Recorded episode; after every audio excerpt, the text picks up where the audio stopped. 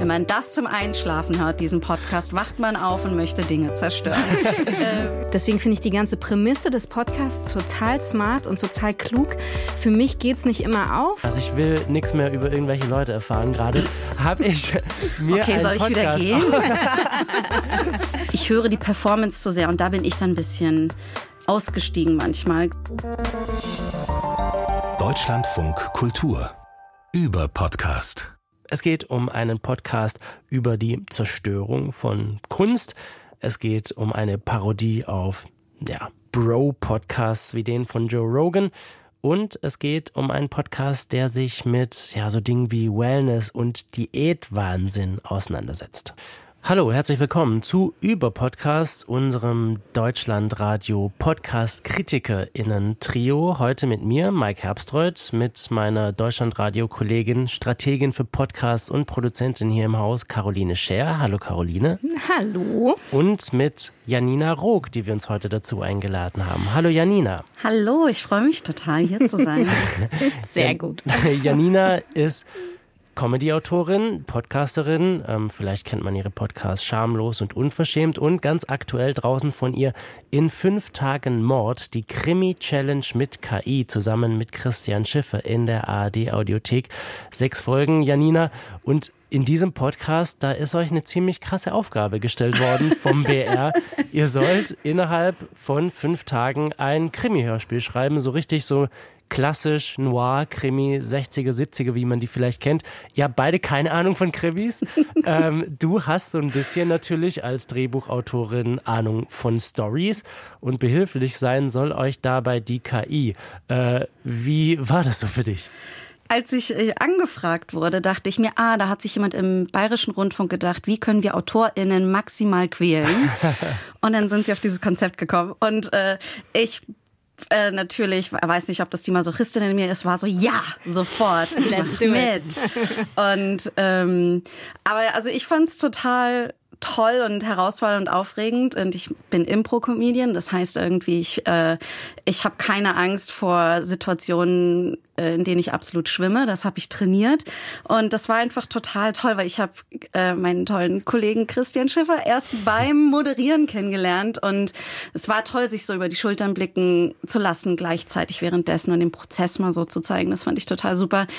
Ich habe aber sehr gehadert mit der KI, also das ist nicht meine Freundin geworden, muss ich ganz ehrlich sagen, aber ähm, dafür war Christian dann da, der hat die immer gehypt. Ich, ich fand es total witzig, Mike, weil äh, ich dachte, dass da so fast einer meiner Lieblingsmomente in diesem Podcast ist, äh, wie ihr euch beide kennenlernt und so battelt mit euren Lebensläufen. Das ist einfach so ein guter Moment. Einfach, weil man sonst ja immer so, ja, bloß nicht zu viel sagen, was ich so gemacht habe. Und ihr äh, führt das so ad absurdum. Okay, wer bist du eigentlich? Was für ein super Start. Ich bin Janina Rook. Ich bin eine ziemlich geile Comedy-Autorin. Ich habe vom ZDF Neo bis Netflix für viele geschrieben. Und du? Ich bin Journalist beim BR. Ich leite hier die Netzwelt. Ich habe ein Buch geschrieben, das heißt Angela Merkel ist Hitlers Tochter. Und jetzt du. Claudia Roth war in meinem Podcast. Unverschämt beim RBB. Ich habe einen Podcast über Elon Musk gemacht. Die Elon Musk Story heißt er. Fünf fucking Teile. Ich habe Regie gemacht für Arte-Sachen, Dreisatz-Sachen. Ein super schöner Moment. Aber so sind Christian und ich auch in echt gewesen. Wir wurden gezwungen, uns zu betteln, möchte ich dazu sagen. Wir haben beide so, oh, okay, ich bin total der King. Immer schön bescheiden, ja, schön bescheiden sein. Das kriegt man ja beigebracht. Das war was an dem Podcast, äh, was ich sehr mochte, eure, eure Chemie. Ich Oh, finde an dem Podcast auch sehr interessant eben, dass es so viele Ebenen gibt. Also irgendwie lernt man so ein bisschen was. Ihr habt da ja auch ExpertInnen da, die euch so ein bisschen was über das Krimi-Genre an sich erzählen, die euch was über so einen Storyaufbau erzählen. Ihr habt dann nachher auch, ähm, also wir wollen nicht spoilern, ob es tatsächlich, äh, ob tatsächlich ein Krimi-Hörspiel entsteht in diesen äh, Tagen. Aber ihr habt dann natürlich auch Leute, Spezialistinnen da, wie so ein Geräuschemacher und sowas, die euch alle zeigen, was da so möglich ist. Aber es hat eben noch diese andere Ebene und zwar, dass ihr eben euch auch damit beschäftigen müsst, was kann KI denn so, was soll sie, was erlauben wir ihr auch? Und da gibt es so einen Moment, den ich ganz schön fand, wo ihr euch darüber unterhaltet, wie ihr die KI benutzen wollt und ihr seid euch da ja auch nicht so richtig einig. Wir hören mal kurz rein. Also eine KI hat letztens halt äh, ein neues Album gemacht. Und das finde ich schon irgendwie ganz cool. Also, dass du so ein neues kreatives Werkzeug in der Hand hast, um halt solche Dinge zu machen. Auf der anderen Seite, ja, Freddie Mercury ist tot. Er hat halt jetzt auch keine Kontrolle mehr, was mit seiner Stimme natürlich gemacht wird. Und da, glaube ich, braucht das vielleicht irgendwie in Zukunft Regeln. Ich, ich finde es mega schwierig. Ja. Ich finde, also ähm, als Künstlerin zum Beispiel auch, es geht darum, dass du die Hoheit über deine eigene Kunst hast und entscheidest, jetzt werde ich mit meiner Stimme etwas veröffentlichen oder nicht. Weißt du, und ich finde das, ähm, ja, schade, dann haben wir halt keine weiteren Oasis-Platten mehr oder so oder keine weiteren Beatles-Songs. Sie haben uns schon mehr als genug gegeben, weißt du? Also ich finde, wir hatten schon so tolle Erfahrungen mit den Kunstwerken dieser Sänger und Sängerinnen. Warum sind wir da so gierig? Das, also, also weißt du, die KünstlerInnen gehören uns nicht. Aber ich finde, dass auch Künstlerinnen, wie soll ich sagen, also ich finde halt, Eigentum muss auch geteilt werden. Und ich finde. Aber eine Stimme ist kein Eigentum. Ja, Stimme ist kein Eigentum, Janina. Hat Christian deine Meinung zu KI geändert oder hast du seine zu KI geändert? Ich glaube, wir haben, sind beide standfest bei unseren Meinungen geblieben. Aber ich muss sagen, das Schöne ist, dass ähm, wir sind beide sehr unterschiedlich und wir haben aber beide uns sehr respektiert und mögen uns total und können uns gut sein lassen, so wir sind. Und ich finde, das macht eine gute Diskussion ja aus. Also ich muss nicht in einer Diskussion die Meinung von anderen Menschen die ganze Zeit hören, sondern ich will andere Blickwinkel hören und ähm, verstehen, wie andere über andere Dinge denken. Darum war das für mich total bereichernd, wie wir über KI gesprochen haben, weil also das hört man auch ganz am Anfang. Ich bin ein absolutes Baby, was KI angeht. Ich kann nur so ein bisschen vor mich hinsabbern und äh, fall so ein bisschen rum äh, im Umgang mit KI. Und Christian kennt sich da total gut aus und weil er auch diese Leidenschaft hat und so konnte er mir halt auch sehr klar irgendwie sagen, hey, guck mal, Janina, hierfür eignet es sich total gut, für so Fleißarbeiten und so weiter. Und für mich ist es dann am Ende trotzdem immer so, ja, aber das sind ja all die Dinge, ich schreibe gerne, ich habe kein Problem damit zu schreiben, mir muss, also so, ich denke mir, so Tools sind dafür da, uns Arbeit zu erleichtern, wenn wir sie nicht mögen und anstrengend. Oh. und ähm, aber ich mag das alles, darum brauche ich da keine keine Hilfe in dem Sinne. Und mir war es aber auch wichtig, da offen zu sein und um mir das anzugucken und nicht technikfeindlich zu sein. Aber deshalb finde ich, seid ihr dramaturgisch eigentlich total gut gewählt, ne? Mhm. Also, weil mhm. ihr äh, eine Dialogbereitschaft hattet zu dem Thema, aber trotzdem natürlich zwei völlig unterschiedliche eigentlich Kulturstrategien bevorzugt. und da trefft ich, und das mag ich, weil ähm, wenn man nicht so kulturpessimistisch an das Thema KI mhm. rangeht, mhm. sondern eben guckt, wo ist der Möglichkeitsspielraum? Und das ist das, was ich so am Ende äh, von einem Experiment eigentlich so charmant finde. Ähm, Mike, du hast das schon so ein bisschen angeteased, aber diese Idee, okay, wir verkaufen jetzt durch durch die Vordertür Innovation und ein Experiment, aber durch die Hintertür zeigt ihr total charmant die Liebe zum Radio und zum mhm. Selbstmachen, indem ihr eben äh, so, so sozusagen die Werkstatt aufmacht in ein altes Hörspielstudio. Wie funktioniert das eigentlich, wenn man das noch analog macht, so ein Geräusch? Ja, ja das war für mich aber ja. auch so toll, das zu sehen. Also als mhm. wir in diesem Studio waren, war ich schon so, oh mein Gott, mhm. es sieht ja so aus, als hätten die Beatles hier selbst aufgenommen. Und dann war der Geräuschemacher auch einfach. Also ich liebe auch, dass dieses wirklich dieses Handwerk zu sehen und dabei zu sein und direkt neben jemandem zu sitzen, der Geräusche auf einmal, der alles lebendig für dich macht, was du dir so ganz trocken auf Papier oder ich meine, so technikfeindlich bin ich auch nicht am Computer ausgedacht hast. So, und das ist, ähm, das ist ein wahnsinnig tolles Gefühl. Das hat so Spaß gemacht. Hm. Ja, deshalb fand ich wirklich, also auf mehreren Ebenen so, so ein total interessantes Experiment, mhm. weil es eben, es geht um dieses, so das Machen, das Schreiben an sich. Man kriegt da einen Einblick, man kriegt Einblicke generell in das Krimi-Genre und dann eben noch diese KI-Aspekt. Und ähm, ja, Caroline, was du meintest, dieses nicht so technikpessimistisch auch zu sein. Also ich habe das Gefühl, in letzter Zeit gab es sehr viel KI wird erklärt und dann halt eben auch immer so, ist so ein bisschen was Gruseliges. Aber ähm, das hat mir jetzt auch nochmal so, ein, so einen ganz anderen neuen Blick auf KI eröffnet. Deshalb ähm, sehr cooler Podcast in fünf Tagen Mord, die Krimi-Challenge mit KI, mit Christian Schiffer und Janina Rook in der ARD-Audiothek. Ähm, und Janina, du hast natürlich, wie alle, die bei uns zu Gast sind hier im Über-Podcast, auch einen Podcast mitgebracht, der dir sehr viel bedeutet, den du gern hörst, den andere Leute unbedingt auch mal hören sollten. Äh, und das ist Maintenance Phase mhm. ähm, von Aubrey Gordon und Michael Hobbs.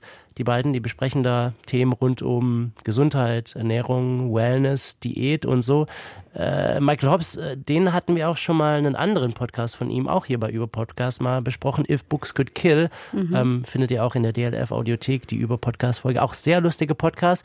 Genau wie Maintenance Phase auch. Oder was magst du dran? Magst du den Humor oder äh, bist du eher so thematisch da? Ach, Humor, nee, sowas mag ich doch nicht. ähm, nein, also ich finde es natürlich, äh, also was die Kombi ist einfach sehr toll und ich finde, dass Michael Hobbs das auch dank Aubrey Gordon besonders gut macht bei Maintenance Phase, uns sehr viele Infos zu geben und das aber auch auf eine sehr leichte Art und Weise, die gleichzeitig komplexe wissenschaftliche Zusammenhänge gut runterbricht und erklärt. Und also du hast es ja jetzt recht breit aufgefächert. Ich würde sagen, es ist vor allen Dingen ein Anti-Diät-Podcast, wo es darum geht, die komplette Diätkultur einfach zu zerstören, von der wir wirklich alle betroffen sind. Also es geht jetzt nicht nur um die Brigitte-Diät oder sowas, sondern ähm, wie sehr das einfach in unserem gesamten ähm, Verständnis gesellschaftlich gesehen von Gesundheit einfach drin steckt und dass keine Person frei davon ist. Und ich glaube, als guter Einstieg zum Beispiel, es gibt eine Folge über äh, die 10.000 Schritte, die berühmten, die man gerne jeden Tag machen soll. Und dann reden sie einfach darüber, was für eine absolut willkürliche Zahl das ist, der wir uns einfach sehr bereitwillig hingegeben haben und so. Und, ähm, und so entlarven und die Banken sie einfach ganz, ganz viele verschiedene Diäten oder irgendwelche, keine Ahnung, Gesundheitstechniken, sehr wissenschaftlich und sehr fundiert mit extrem intensiven Recherchen. 1995, the WHO changes their definitions of mhm. overweight and obese. 1998, the National Institute of Health in the US falls in line. Mhm. Those changes are funded by Abbott and Roche. Mm-hmm. And in 1998 and 1999, both of those companies have weight loss drugs approved by the FDA. like it's like the next two fucking years. And what we know from our Fen Fen episode is this is after a decades long drought of approving yeah. weight loss drugs, right? So it is absolutely in their financial best interest yeah. to establish that there are more customers who need their product. Right. Mich begeistert beides gleichzeitig. Ich liebe es, sehr tief in Themen einzusteigen und gleichzeitig dabei eine Leichtigkeit nicht zu verlieren. Darum, das machen sie einfach wahnsinnig gut. Und das ist total witzig, weil ich erinnerte mich total an die äh, viele Jahre für Millennials beliebte Rubrik Unnützes Wissen von der Neon. Und ähm, ich finde das so interessant, weil du das genau sagst, so wenn man diese Pilates-Folge hört oder die 10.000 Schritte-Challenge oder diese mhm. BMI-Folge, so dann lernst du plötzlich, okay, der Typ, der Pilates entwickelt hat, war mal auf der Isle of Sky inhaftiert, hat im Zirkus gearbeitet als Statue, ja, in der BMI-Folge so, ja, woher kommt der BMI? Ja, hat was mit der französischen Armee zu tun. Thomas Jefferson war schon jemand, der Schritte gezählt hat. Und das ist, finde ich, total interessant gemacht, weil das zu schaffen, wissenschaftliche Erkenntnisse so runterzubrechen und dabei aber unterhaltsam zu sein in so einem mündlichen Storytelling-Moment, mhm. der gefällt mir auch total. Und die einzige Kritik, die ich dann so ein bisschen über die Zeit entwickelt habe, war, dass natürlich in dem Moment, wo sie so Fakten raffen und kommentieren, wird es manchmal auch so ein bisschen vage, finde ich. Mhm. Aber trotzdem also so dieser Moment, der ihnen eben gelingt, sowas so zu, zu entlarven, ein Wissen, von dem wir mittlerweile schon glauben, dass es feststeht, dass man es gar nicht mehr anzweifeln muss, mhm. ja. Also so klar macht jeder 10.000 Schritte und das ist gesund, ja, jeder, der es kann. Und das finde ich spannend daran. Also so dieser, dieser Moment, wo man wirklich nochmal dazu kommt, etwas, was sich so eingemeißelt hat, als so kollektives Wissen zu hinterfragen. Mhm. Und vor allen Dingen auch, wie, ähm, wie schnell eigentlich sehr wahllose sich ausgedachte Fakten ja, ja. äh, ganz schnell zu Wissenschaft zementieren in dem Bereich. Und das finde ich total spannend und ähm, werde da auch immer wieder abgeholt. Es ist also ich, wenn wir jetzt beim BMI sind zum Beispiel, wie selbstverständlich ist es einfach für alle ÄrztInnen oder fast alle, äh, weil meine Ärztin ist nicht so, aber den zu benutzen, um äh, zu sagen, eine Person ist gesund oder nicht gesund. Und wenn man hinguckt, dass die Basis des BMIs ist eben, dass ein Physiker und Astronom den Durchschnitt von Menschen herausfinden wollte. Und dann hat er aber sich nur äh, auf ein paar französische Männer und schottische Männer bezogen im 18. Jahrhundert oder so. Und das ist der BMI, der für alle Menschen auf der Welt für immer gilt jetzt. Und das ist, wenn man auch überlegt, wie viel kleiner die Menschen damals waren, ja, dass es auch nur eine sehr ausgewählte Gruppe ist und das das ist, ist einfach wahnsinnig interessant, wie dieser Schneeball-Effekt passiert. Und ich glaube, für mich ist, selbst wenn der Podcast manchmal vage bleibt und wenn so Infos gerafft werden, glaube ich, dass er eine wahnsinnig wichtige politische, aktivistische Arbeit leistet. Das ist nämlich, dass wir in dieser krassen Diktatur von wie Körper aussehen müssen und dass wir angeblich Körper komplett kontrollieren können und den besten Körper haben könnten, wenn wir nur genug wollten und dafür tun würden, ähm, dann würden wir alle aussehen wie Heidi Klum oder keine Ahnung was. Und das, ähm, und das zeigt der Podcast einfach, dass das nicht stimmt. Diäten funktionieren nicht. Sie haben genug auch wiederum wissenschaftliche Beweise oder können sehr klar sagen, diese Studie hier, die das behauptet, dass, keine Ahnung, das und das Gewicht stimmt oder passt oder das Beste ist, dass das meistens sich auf Studien basiert, die, oder auf Studien basiert, die keine guten Studien sind oder sehr, sehr eingeschränkt oder ähm, ja, oder, oder, oder, oder dass es auch nicht genug Gegenstudien gibt. Mhm. Und ähm, das, ich glaube, das lohnt sich auf jeden Fall, welche, wenn es Personen gibt, die irgendwie hadern mit ihrem mit ihrem Körper oder mit ihrem Aussehen, den Personen würde ich das empfehlen, da einfach mal reinzuhören, weil es auch gut für die Seele ist, ganz ehrlich. Also für meine Seele und für viele Freundinnen von mir, wir lieben diesen Podcast dafür. Mike, du auch? Ich fand also äh, gerade dieses er ist wirklich wahnsinnig informativ. Also ich habe extrem viel Neues gelernt, extrem vieles, wo man sich auch wirklich, also die Haare rauft, eben gerade mhm. bei dieser BMI-Folge, wo ich auch dachte, ich war vor kurzem mit äh, meinem kleinen Sohn bei der äh, Kinderärztin, weil es so eine Standarduntersuchung gab, der wird jetzt bald zwei und da wurde halt auch sein Gewicht über den BMI ähm, auf so eine Tabelle einkategorisiert, wo ich dann auch dachte so, hui, okay, nach dem, was ich jetzt alles über den BMI weiß und wie willkürlich dieses, dieser Index auch zustande gekommen ist, ähm, also da hat es mich dann schon auch so ein bisschen gegruselt. und ähm, ich finde an dem Podcast aber, also ganz neben dieser wahnsinnigen Informationsdichte, finde ich extrem toll, wie die beiden miteinander sind. Also ähm, ich habe mal einen Ausschnitt ausgesucht, wo das vielleicht ganz gut illustriert wird, wie die beiden so, was die so für ein Hin und Her haben. There was a study in 2011 that found the same thing. It predicts obesity about half the time. There's also this thing where I feel like a lot of these kind of methodologies people will write papers documenting them and like proposing these as methodologies and being like, well, obviously there's weaknesses and obviously like no one's gonna run with this. Yeah, totally. And then it's like, surprise! Yeah. it's like, uh, no one's gonna use this for individuals, clearly. And then people see it and they're like, a number? Yeah. Let's use that. yeah, totally. I like this one. There's a chart. Yes. And like all of these caveats get completely erased. Totally. Sie sind dabei auch einfach sehr lustig und ich finde, sie haben mhm. sowas, was ja ganz viele Podcasts versuchen zu konstruieren. Nach fünf Minuten, nachdem ich den beiden zugehört habe, wollte ich so ihr Freund sein mhm. irgendwie. Und das ist so eine so eine magische Chemie, die die es echt nicht oft gibt, die total schwierig hinzubekommen ist und sie haben das und es ist da ist es wirklich so ein Fall, wo ich denke so, ah ja, den höre ich auch einfach gern zu weil ich denen gern zuhören will. Michael Hobbs hat auch für eine Weile in Berlin gelebt und ich war dann oh. immer so, in welchem Bezirk würde Michael Hobbs leben? In welchem soll, sollte ich die Straße mal ein bisschen hoch und runter laufen, um ihn zu treffen? Ich bin, bin echt ein bisschen besessen von ihm gewesen eine Weile. Eben weil genau das, was du eben beschreibst, einfach so die beiden so toll macht und äh, ja, äh, big Fangirl over here. Ja. Ich glaube auch so ein bisschen, also äh, der Podcast ist schon, also das habe ich an mir festgestellt und deswegen Janina, dieses ist was für die Seele konnte ich kann ich total unterschreiben, weil dieses Gefühl, so acht Wochen nach dem neuen Jahr, ja, wo die Fitness-App dann das erste Mal schon sagt, so, du hast deine letzten drei Trainingseinheiten verpasst, bist du hier eigentlich noch am Start?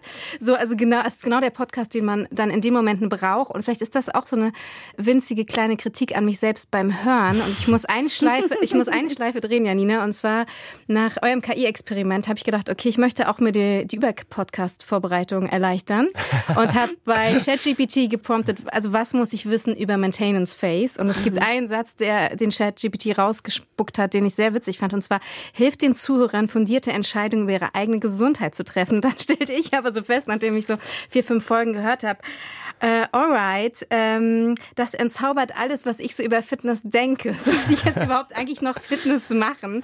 Und deshalb eigentlich, glaube ich, äh, habe ich mir jetzt vorgenommen, ich werde jetzt sozusagen immer diesen Podcast dann und dabei Hula Hoop machen, um irgendwie beide zu verbinden. Ja, so ein bisschen, ich mache trotzdem Sport, aber ich höre auch, dass sehr viel von diesen Sportmythen einfach Quatsch ist. Ja, aber gleichzeitig sind die beiden auch überhaupt nicht gegen Sport. Also da hat ChatGPT dir schon eine gute Line rausgeworfen, weil es geht darum, die eigenen Entscheidungen über den eigenen Körper kritisch und nachhaltig zu treffen. Und zum Beispiel sagen auch Aubrey Gordon sagt irgendwie, sie macht gerne ihre 10.000 Schritte oder sie äh, isst gerne den Cottage Cheese, was so das Diätessen Nummer eins ist und, äh, und sowas. Und ich finde, genau darum geht es und sie schreiben das auch niemandem vor. Sie sagen auch, okay, wenn ihr die Keto-Diät machen wollt, oh, dann macht die Keto-Diät. Aber äh, das sieht nicht gut aus. Aber also die, also genau aus allem so ein bisschen die Wertung rauszunehmen und mhm. eher zu gucken, ja, was fühlt sich gut an, was macht mir Spaß irgendwie so. Und das ist jetzt nicht, dass ich alle Folgen gehört habe und bei mir hat es Klick gemacht und ich kann das jetzt alles super. Das ist es auch nicht. Aber ich finde, das, äh, ja, es hilft mir auch total und auch entspannter mit einem umzugehen, mhm. oder? Also eben zu sagen, okay, dann habe ich halt drei Trainingseinheiten verpasst und äh, jetzt verpasse ich noch eine vierte und ich äh, finde es ey okay. Meine, meine Fitness-App hat im vergangenen Jahr Januar 2023. Nach vier Erinnerungen kriegte ich die Nachricht, wir erinnern dich jetzt nicht mehr, weil scheinbar willst du ja nicht weiter trainieren. Bisschen passiv-aggressiv. Passiv-aggressiv, dachte oder? ich auch gerade. Okay. Oh, salty, salty App. Offensichtlich willst du nicht mehr auf mich raufklicken. Okay.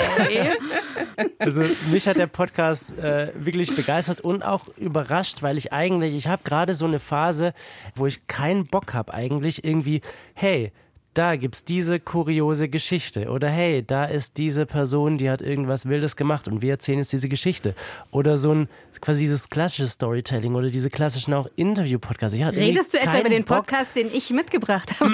ich will das noch nicht vorwegnehmen, aber vielleicht, also ich sag ja, Janinas Podcast hat mich da dann doch irgendwie äh, wieder mhm. so ein bisschen hingebracht, vielleicht deine ja auch. Wir werden es in ein paar Minuten erfahren.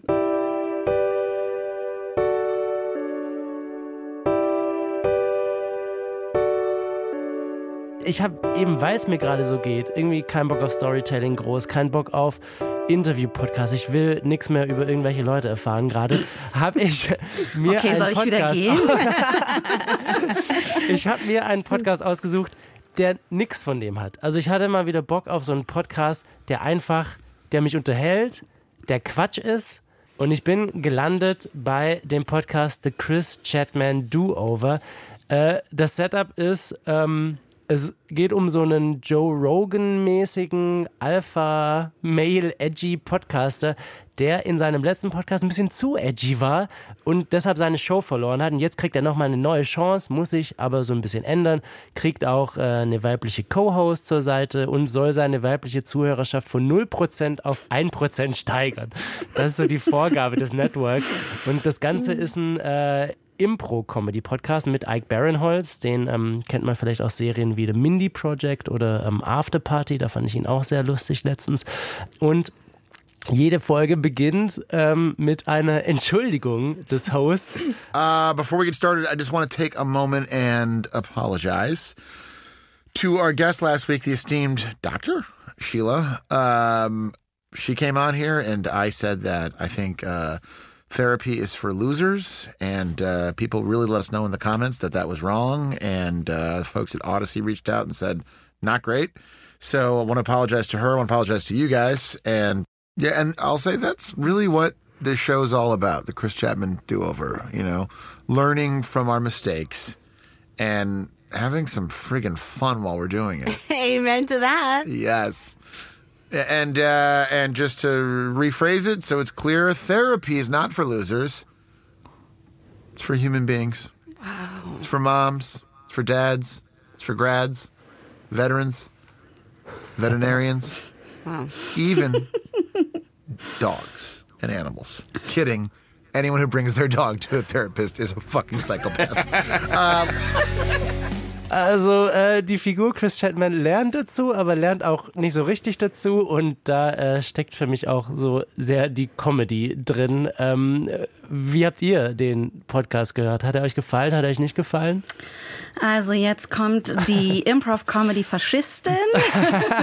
Nein, ich möchte erst mal dazu sagen, dass der Hauptcast, also Ike Barinholtz und aber auch Lisa Gilroy und wer ist es? Äh, Casey, richtig? Ist der dritte Sidekick. Ja. Das sind halt drei absolute Größen der Improv-Comedy. Das heißt, wenn man irgendwie in New York oder Chicago oder LA unterwegs ist und in den Impro, Improv-Comedy-Theater geht, dann sieht man die da auch live performen oder hat das mal. Und das sind einfach wahnsinnig talentierte, sehr, sehr auch trainierte äh, Comedians, die halt genau so ein Impro-Podcast einfach so ein bisschen auf der linken Backe, Po-Backe absitzen und das einfach wahnsinnig toll machen. Also, äh, und auch darum, das ist wahnsinnig toll. Und Dok Dr. Sheila ist ja von Amy Poehler selbst gespielt. Die hat ja die Staffel davor gemacht sozusagen. Und ähm, Jetzt nach dem Großen, wie toll die alle sind und wie viel die eigentlich können, äh, ich, ich hätte tatsächlich ein bisschen mehr erwartet von der Folge. Ich habe mir jetzt auch noch nicht von der Staffel noch nicht alle angehört, aber es ist fast so ein bisschen manchmal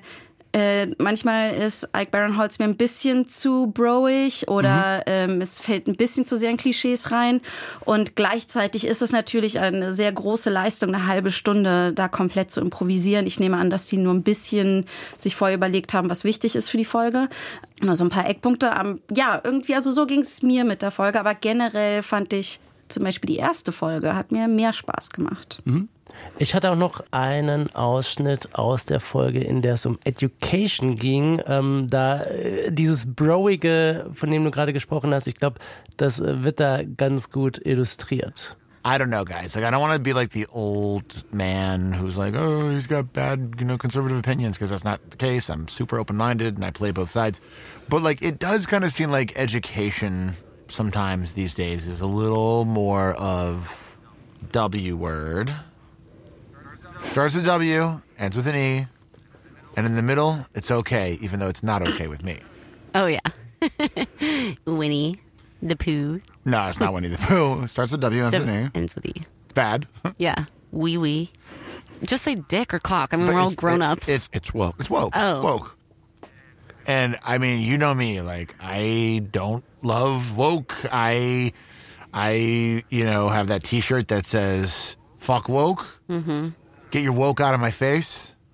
I don't give a shit about your woke. So I wonder now, like, do kids are they is the, education they're getting is it a little too much? Is it a little much too much focus on woke and less focus on non woke? Sleep. Sleep, yeah, or just Relaxation. important things. Yeah. So I, I, I mean, I think we should get into this. Also sehr broig natürlich, das ist anti-woke, aber Caroline, hast du was anfangen können mit dem Podcast?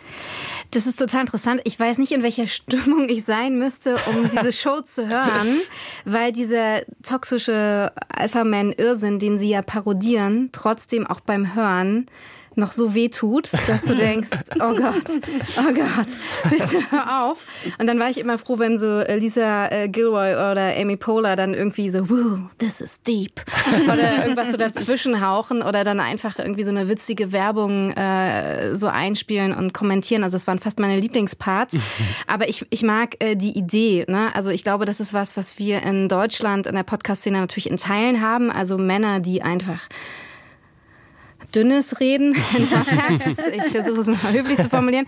Das ist in Amerika aber nochmal sozusagen politisch, äh, glaube ich, auch nochmal ein bisschen anders aufgeladen. Und deswegen fand ich es ganz spannend. Ich habe von Ike Barinholtz im Hollywood Reporter ähm, gelesen, wie er sich auf diese Rolle eben auch vorbereitet hat. Und da sagte er, ich muss es mal zitieren, er hat äh, Chernobyl Levels of Poison von Ignorant Male Podcasters so über äh, Wochen und Monate konsumiert, um eben in diese Rolle reinzufinden. Und deswegen finde ich die ganze Prämisse des Podcasts total smart und total total klug.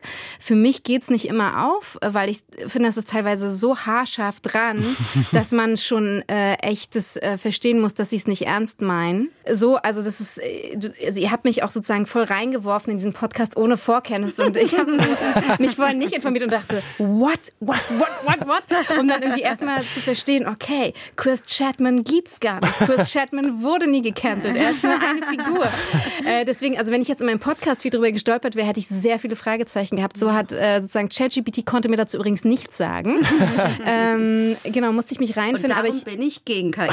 genau, Frechheit. Nein, aber ich finde die Prämisse des Podcasts total genial. Es geht für mich nicht immer auf, aber ich finde es ein total auch smartes Experiment. Ja, also ich glaube, ich dachte, ich wusste halt, ne, ich kannte die alle als Comedian, da war mir klar, das äh, wird Comedy sein. Und aber wie gesagt, also es ist, ähm, ich glaube, es ist auch in einer Reihe von Amy Poehler produziert und jede Staffel, glaube ich, wird es eine andere Figur geben. Mhm. Aber ich würde genau da anknüpfen und sagen, es muss eigentlich neben dem, ich kann die sehr gut imitieren, die Bro, die Pod Bros, mhm. müsste es eigentlich als nächstes geben, wie kann ich ähm, das auch brechen und unterlaufen. Und das fehlt mir manchmal so. Also wo kommt die eigene Kunst hinzu, was ist das Meer, was rauskommt. Mhm. Und da hätte ich, und das kann Ike Barinholtz eigentlich auch total gut, ist so eine Verletzlichkeit in so Bro-Figuren reinzubringen. Also ich finde, dass er das auch in den Rollen, die er oft nimmt, mhm. äh, annimmt, eigentlich total toll macht, denen eine gewisse Verletzlichkeit zu geben oder so. Und ich hoffe, dass sich das vielleicht noch irgendwann entwickelt, weil es ist ja auch eine Figur, äh, jetzt für ihn als Künstler, dass er da natürlich, je länger er die spielt, desto besser wird die, äh, die können, desto mehr wird er die brechen mhm. können und so. Und da würde ich mich, also zum Beispiel Verletzlichkeit wäre eine, weil ich brauche keine hohe Gagdichte. Mhm. Das bringt mich jetzt zum Gaggen, wenn ich sowas schon höre. Ähm, aber äh, ich möchte ähm, irgendwie eine emotionale Varianz haben. Genau, das ist es. Und die, ich glaube, die würde das alles noch stärker machen. Und gleichzeitig würde ich sagen, ah ja, dann bitte mach den Podcast noch eine Weile, äh, dass der sich entwickeln kann und da so Sachen raus, rauskommen. Ein sehr schönes Fazit und ich bin jetzt auch froh, dass äh, Caroline nicht dachte, dass ich komplett abgedriftet bin in irgendeine ungute Richtung. Das äh, beruhigt mich. Aber was für auch. eine Story wäre das? Da könnte man auch einen tollen Podcast draus machen.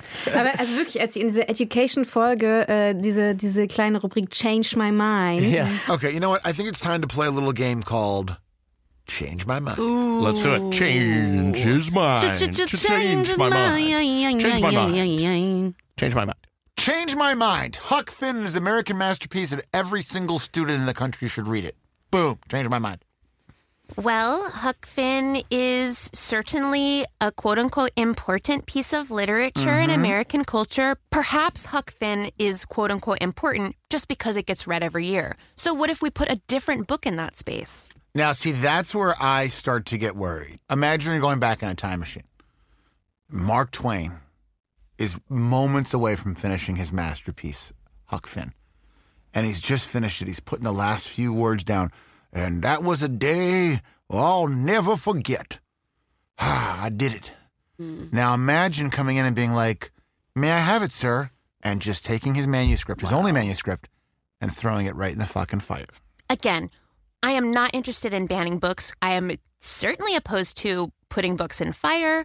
I don't need in my sophomore year to read 10 different books about the teen white male experience, mm. specifically mm. if they have offensive, problematic racial slurs in them. Mm. So, what do we read? The Hunger Games? Und dann Nobody changes Chris Chapmans mind. Und da denkt man so, also sie können, also so wie sie es erklären, so, sie können es nicht ernst meinen. Also irgendwann hätte auch ich verstanden, dass es Ironie ist, aber es hätte einen Moment gedauert.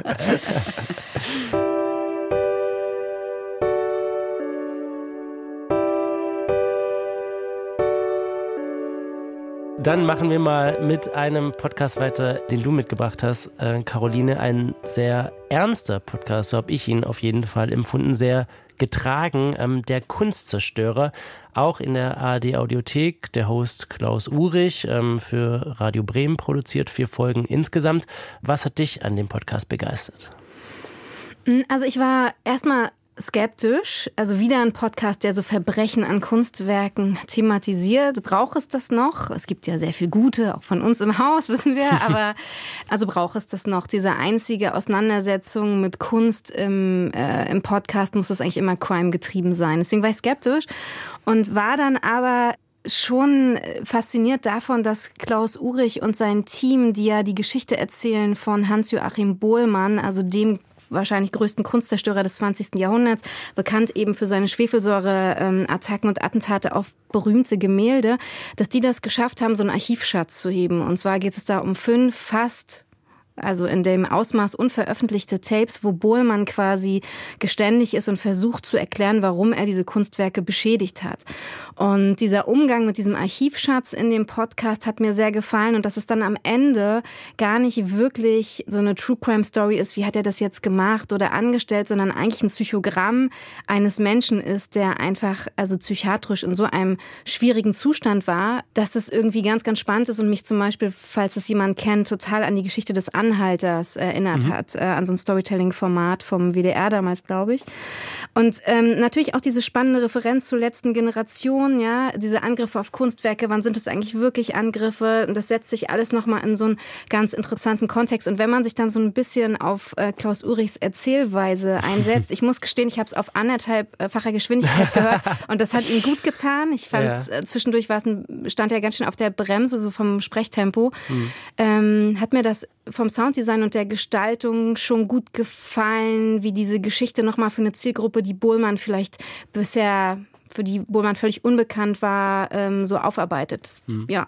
Lass uns mal ähm, in so einen Ton von Bohlmann reinhören, den ich persönlich auch nicht kannte. Also eine dieser Aufnahmen, die er eine ähm, Spiegel-Journalistin ins Mikrofon damals gesprochen hat. Ja, da würde ich mich nur belügen wenn ich mir sagen würde, ich weiß nicht, warum ich das gemacht habe. Ich weiß schon, warum ich das gemacht habe. Um Aufmerksamkeit zu erregen, um, um Leute, ja, äh, um mich mal von der schlechtesten Seite zu zeigen. Kann auch anders. Ich habe empfunden, etwas getan zu haben, was Aufmerksamkeit erregt. Und das hat mich befriedigt. Mhm. Also seelisch. Ne? Ich habe den Podcast teilweise auf dem Rad gehört und hatte bei diesen ähm, Archivaufnahmen von Bohlmann manchmal echt so ein bisschen Probleme, die zu verstehen. Also ich finde es total beeindruckend und geil, dass die die hatten. Aber manchmal dachte ich mir, ob man da vielleicht an der Soundqualität nicht ja, noch ja. so ein kleines bisschen was hätte machen können, das so ein mhm. bisschen besser verstehbar ist. Da möchte ich dich aber kurz fragen, wenn du auf dem Fahrrad warst, wie stark war der Verkehr um dich rum? Ich äh, bin natürlich äh, sehr, sehr schnell gefahren. Ich, äh, wie der Wind gleite ich da natürlich dahin. Das kommt natürlich dann auch so ein bisschen dazu. Aber ich hatte wirklich manchmal so ein bisschen Probleme, es zu verstehen. Mhm. Ich auch. Gleichzeitig finde ich, machen die das auch total stark. Also mhm. so ähm, diese Bänder zu holen. Ich finde, das ist so, es hilft sehr, die Spannung aufzubauen und zu halten und macht das wirklich sehr true crime ich das nicht so viel, also in dem Sinne, dass nacherzählt wird oder so, was mhm. ja auch oft passiert. Und das fand ich sehr toll. Ich muss ganz ehrlich sagen, der Sprecher, als ich mir den Trailer angehört habe ähm, zu dem Podcast, dachte ich, hat sich das für mich wie so eine Meditations-App angefühlt, angehört. Und dann war es so, und du hast das Gefühl, dass du unbedingt etwas zerstören möchtest. Und ich dachte mir, wenn man das zum Einschlafen hört, diesen Podcast, wacht man auf und möchte Dinge zerstören. ähm, das hat mich, diese, ähm, das hat mich ehrlich gesagt ein bisschen verwirrt manchmal, dass mhm. ich eine Mischung aus Meditations-App und Kunst-True Crime höre. Ähm. Sehr gut, sehr also gut. ich, ich, ich äh, kann das total gut nachempfinden. Und auch was du, Caroline, meintest, dass du mhm. einfach auf mehrfache Geschwindigkeit gehört hast. Ich finde auch, glaube ich, schön, wie er es erzählt. Er ist sehr neutral. Das mhm. finde ich irgendwie ganz gut. Aber er hat auch ganz oft diesen gleichen Rhythmus. Es ist immer da da da da da da da da da da da da da, da, da, da, da. Ich, ich kam irgendwie ja auch so ein bisschen in dieses Meditative rein. Wir können uns ja nochmal einen Ausschnitt anhören von Klaus Urich, wie er in ähm, Der Kunstzerstörer agiert und wie er auch einmal aus seiner Rolle dieses ganz neutralen Beobachters rausfällt. Ich weiß noch, wie ich dieses Testament das erste Mal in der Hand hatte. Da habe ich gedacht, krass. Der ist so traumatisiert von der Welt, der Medizin, der Psychiatrie, dass er denkt, er muss noch nach dem Tod sein Gehirn vor denen schützen. Es ist ja auch wirklich ein Horrorbild, das entnommene Gehirn in einem Glas ausgestellt im Kriminalmuseum. Das passt irgendwie zu den Insulinschocks und der Hirnoperation. Und dann habe ich mir gedacht, ist das nicht auch wahnsinnig eitel? Dass Bullmann glaubt, er ist so was Besonderes, dass nach seinem Tod sein Gehirn ins Museum kommt? Und jetzt denke ich mir, kann nicht beides wahr sein? Die Gesellschaft will immer so klar unterscheiden. Wer ist ein Opfer, wer ist ein Täter, wer ist traumatisiert und wer ist nur geltungssüchtig. Aber so sind Menschen ja nicht. Und so ist auch Bohlmann nicht. Natürlich ist er ein Opfer seines Lebens, seiner Umstände und einer wahrscheinlich nicht sehr hilfreichen Gehirnoperation, aber er kann ja trotzdem auch geltungssüchtig sein und eitel. Ich kannte die Geschichte von Hm. Bohlmann vorher nicht, muss ich sagen. Ich weiß nicht, Janina, wie ging es dir? Hat die Geschichte für dich funktioniert? Hat es für dich getragen über diese vier Folgen? Ich muss sagen, ich, ich kannte die Geschichte vorher auch nicht und ich fand das True Crime zieht, also so zieht halt immer irgendwie doch immer ein bisschen, oder? Also ich äh, fand also so dieses, also ich fand das schon spannend reinzuhören. Ich glaube, für mich ist, hängt es manchmal mehr an der Performance. Ich höre halt, wie performativ einfach unser Erzähler ist und da und ich weiß gleichzeitig finde ich aber auch, das ist es ja auch und es ist ja auch total ähm, schwierig, spannend zu erzählen, dran zu bleiben, die Leute mitzunehmen. Darum möchte ich nicht zu sehr raufhauen. Gleichzeitig, ich höre die Performance zu sehr und da bin ich dann ein bisschen ausgestiegen manchmal. Gleichzeitig finde ich diese Geschichte ei- einfach super, super spannend und auch eben wie in dem Ausschnitt, den du jetzt gespielt hast, Mike, einfach die Frage, was erzählt das über uns als Menschen? Na, das ist natürlich ja. Ja, und diese, diese Frage von Ambivalenz finde ich schon spannend, die Sie aufmachen. Ähm, ich habe so zwei Schwierigkeiten, glaube ich, beim Podcast hören gehabt. Und zwar das, was du als neutral sozusagen formuliert hast, Mike. Ich finde, Mhm. dieser allwissende Erzähler, der geht mir manchmal ein bisschen auf den Keks, weil ich denke so, also der steckt so in den Details, aber diese Mhm. Details sind manchmal so unhinterfragt, dadurch, dass sie ja mit Bullmann selbst nicht sprechen konnten. Sie haben nur diese fünf Tapes, ne? Mhm. Und machen, zeichnen aber ein komplettes Psychogramm. Und ich fragte mich manchmal sozusagen, wie ist eigentlich so die Recherche entstanden? Wo sind auch die Momente, wo man selbst unsicher ist, ob man so eine dramatische Lebensgeschichte auch richtig zeichnet? Weil natürlich Bohlmann hauptsächlich über sich selbst sehr unhinterfragt auch in der Interviewführung der Spiegeljournalistin, die ihn gefragt hat, erzählen darf, ja. Mhm. Und das ist sozusagen, manchmal fehlt mir sozusagen so ein bisschen der kritische Moment, weil man so erlebt, dass man sozusagen fast so, eine, so positive Gefühle ihm gegenüber entwickelt. Und das hat aber auch was damit zu tun, dass ein True Crime-Moment da reinkickt, den man ja ganz oft sieht. Und zwar so eine totale Täterfetischisierung. Mhm, ja. Also man Mhm. hört nur an zwei Stellen mal was über die Werke, die er zerstört hat, was aus denen eigentlich geworden ist. Ja, also sozusagen Werke, die Kriege überlebt haben und die einem Säureattentat so eines Mannes nicht standgehalten haben. Und das kommt mir manchmal ein bisschen zu kurz, dass ich denke, es ist so eine Fokussierung auf Bohlmann, aber was das eigentlich bedeutet, dass er diese Werke zerstört hat, dass die auf diese Weise restauriert werden mussten, ja, also was auch gerade so dann äh, in der Kombination der Frage, ja, letzte Generation, was ist Zerstörung und so, ähm, hätte mich das schon interessiert, auch ein bisschen Opfer, also in dieser Form äh, Perspektive auf diese Kunstwerke einzunehmen. Das hätte ich toll gefunden. Ja. Mhm. Es stimmt natürlich, was du sagst, auch in diesen Interviews, die er gibt. Er hat seine Geschichte ja sehr klar für sich ähm, definiert, hat sie sehr straight, das habe ich gemacht, deswegen, und das wird auch nicht so wirklich hinterfragt. Das stimmt natürlich schon. Ja, und du hast sozusagen diesen Gerichtsmediziner, der das ja auch anders sieht. Ne? Mhm, Das ist ja. ja. auch so ein ganz spannender Moment, aber du kannst ihn natürlich nicht mehr konfrontieren. Und deshalb, du gehst irgendwie mit dem Erbe so einer Person um, die verstorben ist und erzählst jetzt sozusagen diese Geschichte.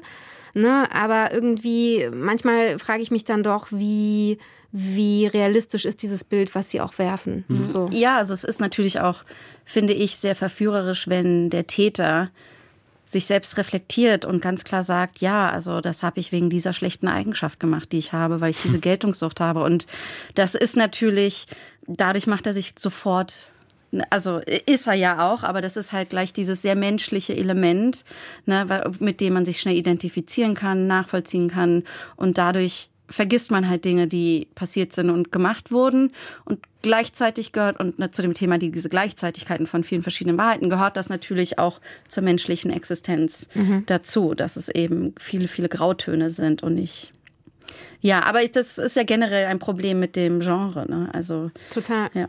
Ja, deswegen frage ich mich eben, kann das immer, sollte das immer der Zugang so sein, wenn es so um, um Kunst und Kunstwerk in Podcasts geht, dass wir eigentlich immer irgendwie über Zerstörung oder Diebstahl oder so reden, ne? Oder fällt uns dazu auch noch was anderes Kluges ein, wie man Wie das... sollen wir uns etwa die Kunst mögen? Was? So, also mal ein paar mehr heile Kunstwerke im Podcast. Das ist jetzt mein, mein Plädoyer. Ja, also ich weiß nicht, ob es vielleicht auch daran lag, aber ich hatte irgendwie auch das Gefühl, für mich hätte es nicht vier Folgen gebraucht. Also zwei, glaube ich, mhm. hätten es getan oder ein einstündiges Radio-Feature, ja. ganz klassisch. Mhm. Ich glaube, dann wäre das auch für mich quasi auserzählt gewesen. Ich hatte das Gefühl, man hätte es auch ein bisschen bisschen zackiger machen können. Es ist natürlich eine Zielgruppenentscheidung, glaube ich, ne? Ja, die du hast, total. wenn du so ein Format ja. erdenkst und wenn du sagst, okay, die Geschichte von Bullmann kennen jetzt vielleicht 20 bis 30-Jährige oder 35-Jährige nicht mehr so gut, dann würde ich natürlich auch sagen, ich mache jetzt kein Radio-Feature, wenn ich weiß, ich kann jetzt diesen Schatz heben, ja, ich habe irgendwie diese diese Ja, du hast du hast natürlich so. wirklich einen Schatz mit diesen ja. Tapes, das ist natürlich ja So, ne? Und das dann in einem Radio-Feature sozusagen zu machen, wo du weißt, die Zielgruppe, weil du es digital dann nicht so auswerten kannst, äh, erreichst du dann gar nicht, deswegen finde ich es dann auch mutig mutig. Mhm. Aber klar, also wie oft hört man jetzt dreifolgige Podcasts in Podcast-Feeds, ne? Also auch gerade ja. Storytelling-Podcasts, da denkt ja. man immer sofort, ah, die hatten nicht mehr zu erzählen, hat nicht für sechs Folgen gereicht. Ja, also schon vier. schon vier, nur vier Folgen habt ihr ja. zu, nur das Stimmt, habt ihr zu sagen. Hey, und außerdem, wenn du es einfach auf doppelter Geschwindigkeit hörst, ist es nur eine Folge. Anderthalb. Stimmt. Anderthalb. Der, der, ich ich nehme es zurück. Es, der Fehler liegt bei mir. Ich hab, ein bisschen mehr Eigenverantwortung über dein Leben. Nehme ich an, nehme ich an. Ich bin wie Chris Chatman und lerne. Ich lerne dazu und nehme das an.